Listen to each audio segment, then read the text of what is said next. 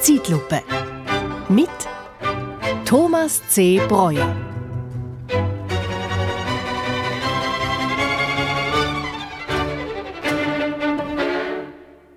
Allora, die ItalienerInnen haben vor drei Wochen gewählt. Eigentlich nichts Außergewöhnliches. Das tun sie häufig.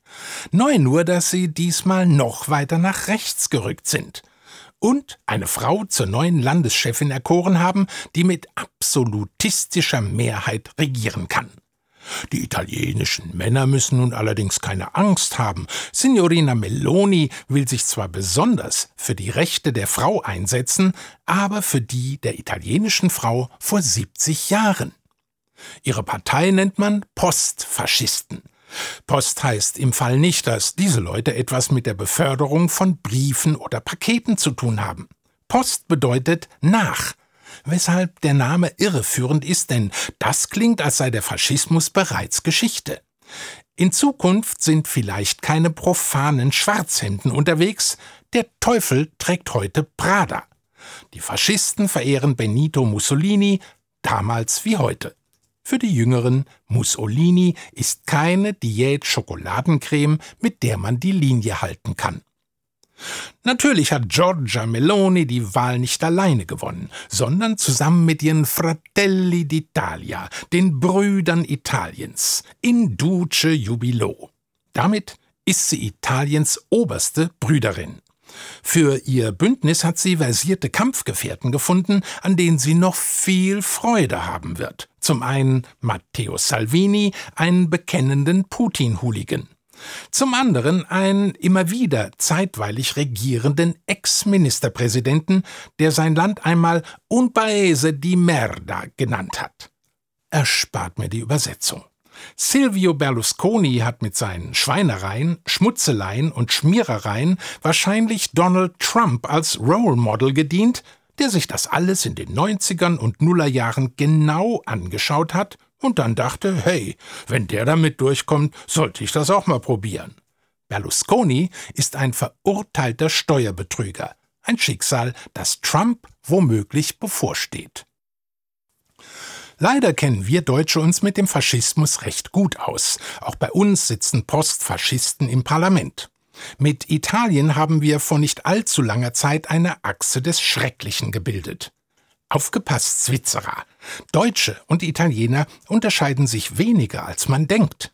Gut, wir Deutsche wollen ab und zu einen lustvoll schaudernden Blick auf das absolute Chaos werfen, auf Anarchie und unorganisiertes Verbrechen in spätrömischer Dekadenz, und dafür eignet sich kein Land besser als Italien, wo der Lotto-Jackpot häufig höher ausfällt als das Bruttoinlandsprodukt. Wir Tedeschi versuchen stets, den italienischen Geist einzufangen. In Singen am Hohen Twil gibt es neuerdings eine Bestatteria. Dabei, liebe Svizzeri, dürft ihr nie vergessen, Aperol gehört längst Nestle.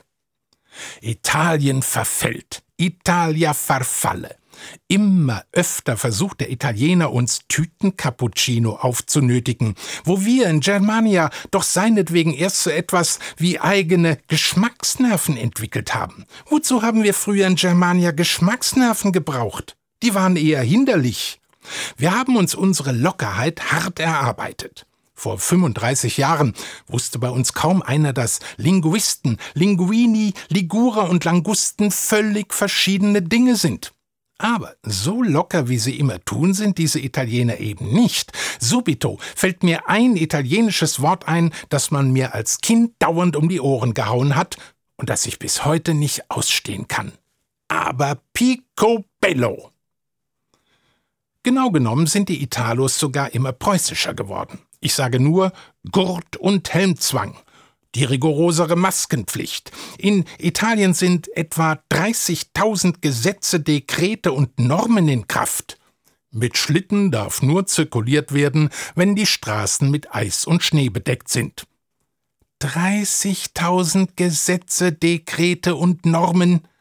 Der kleine Unterschied? Im Gegensatz zu den Deutschen ignorieren die Italiener sie komplettamente. Zu ihrem Glück, sonst kämen sie zum Beispiel gar nicht in ihre Züge rein, denn auf jedem Bahnsteig warnen Schilder è vietato attraversare la linea gialla. Es ist verboten, die gelbe Linie zu überschreiten. Und diese verläuft nun mal parallel zur Bahnsteigkante. Was die Italiener uns Deutschen seit Jahrzehnten verkaufen, sind nicht nur Salame, Sardelle, Sambuca, Scaloppino oder Stracciatella, sondern Anteilscheine am Glück, Traumobligationen und Lockerheitsshares sowie das Abenteuer. Alle zwei Minuten wird in Italien ein Auto gestohlen. Hm, keine Ahnung, ob jedes Mal dasselbe. Reisen nach Italien sind Reisen zu den Abgründen teutonischer Urängste, Ängste, die in diesen Zeiten durchaus nicht unberechtigt sind. Meloni hat ihrem Volk Würde und Stolz versprochen. Würde ist Konjunktiv, womit sie sich alle Möglichkeiten offen hält. Kleiner Tipp. Wenn alle italienischen Männer auf einen Schlag ihre Goldkettchen versetzen und den Reinerlös dem Staat vermachen würden, wäre das Land zumindest finanziell gerettet. Tutto fa brodo. Alles gibt Brühe. Buonasera.